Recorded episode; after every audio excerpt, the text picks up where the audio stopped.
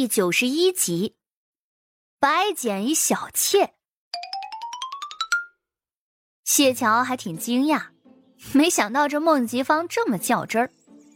袁斌嗤笑了一声：“他胡说八道的话你也信？啊，在场的谁有谢家见不得人？土匪出身，能有一个好东西啊？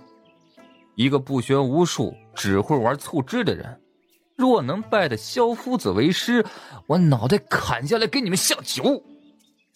好啊，既然袁公子如此豪言壮语，那我也不能输了我谢家的骨气。哼，袁公子行为轻佻，我赌你三日之内被桃花所累，声名狼藉，人人唾弃。到时候你都见不得人了，自然也瞧不见我弟弟拜师的那一天了。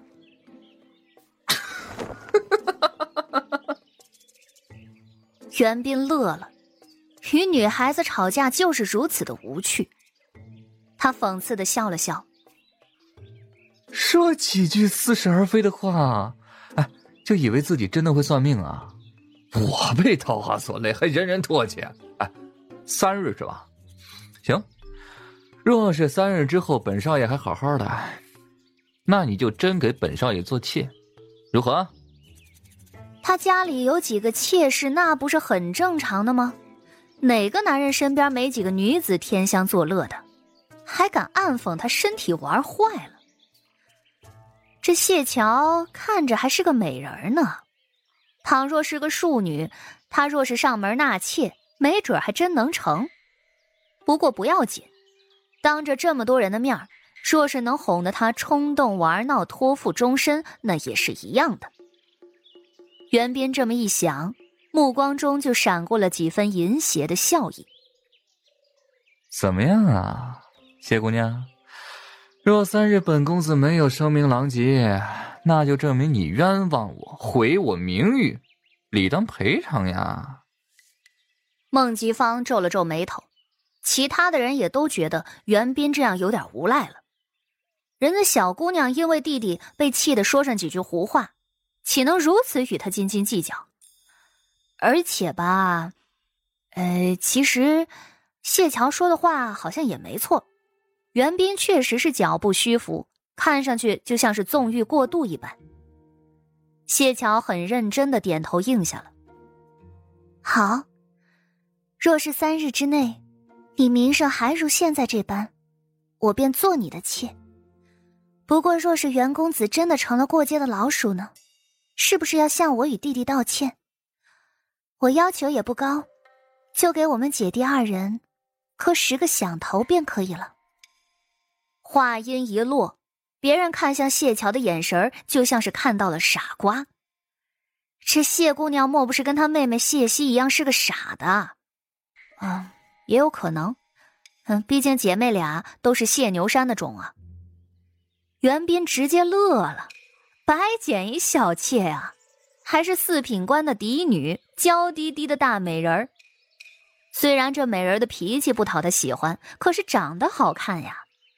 瞧瞧这细腰，揽上去也不知道是个什么滋味袁斌大喊了一声：“啊，大伙可都听到了啊！这话可是他自己说的。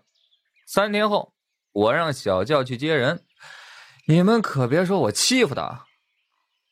孟吉芳很可惜的看了谢桥一眼，他还想让这姑娘教他驯马呢。此时，他们这些人站在萧夫子的院子外头，里头的谢平怀压根儿就听不见他们在说什么，只能隐约听见这外头吵吵闹闹、叽叽喳喳，心里头苦不堪言。这些人肯定又在笑话他呢。谢平怀又跪了一会儿，没用，快上课了，这才从院子里头出来。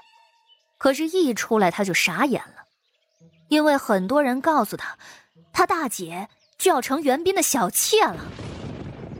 袁斌是谁啊？那狗东西最不要脸了。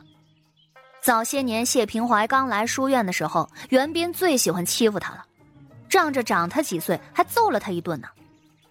谢平怀顿时觉得整个人都不好了，他几乎是冲到了空谷院，把谢桥拽出去，嚷嚷道：“大姐，你怎么答应他那么无理的条件？你是不是蠢啊？你好好说话。”风度呢，像个蚂蚱似的跳来跳去的。谢平怀气得肝疼。大姐，你不知道这个袁斌，他这个人很不要脸的，说到做到。到时候真会让小轿子抬你的。如果你不跟他走，他能嚷嚷的满京城的人都知道你输了赌约耍赖。到时候你还能好好嫁人吗？谢桥做出一脸气愤的样子。亲弟弟，赌约嘛，输了就输了。可是咱们输人不能输阵。他说你拜不成师，那就是不行。可我就是拜不成啊。萧夫子今儿都没见我，话都没和我说一句。大姐，咱没必要为了这种事情和他作对啊。谢平怀十分的认命，因为他是真的担心。毕竟这大姐早先还给了他见面礼呢，虽然见面礼被抢走了。还有啊，大姐的确会欺负他，可大姐长得好看啊。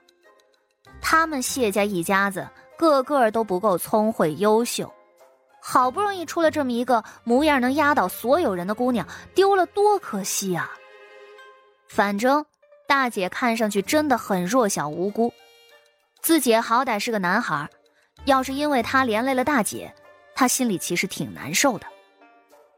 看着谢平怀一脸的着急，谢桥不急不慢的道：“没事儿，我觉得挺有意思的。”而且，你怎么就不相信他会倒霉呢？这么大事儿，你怎么就不着急？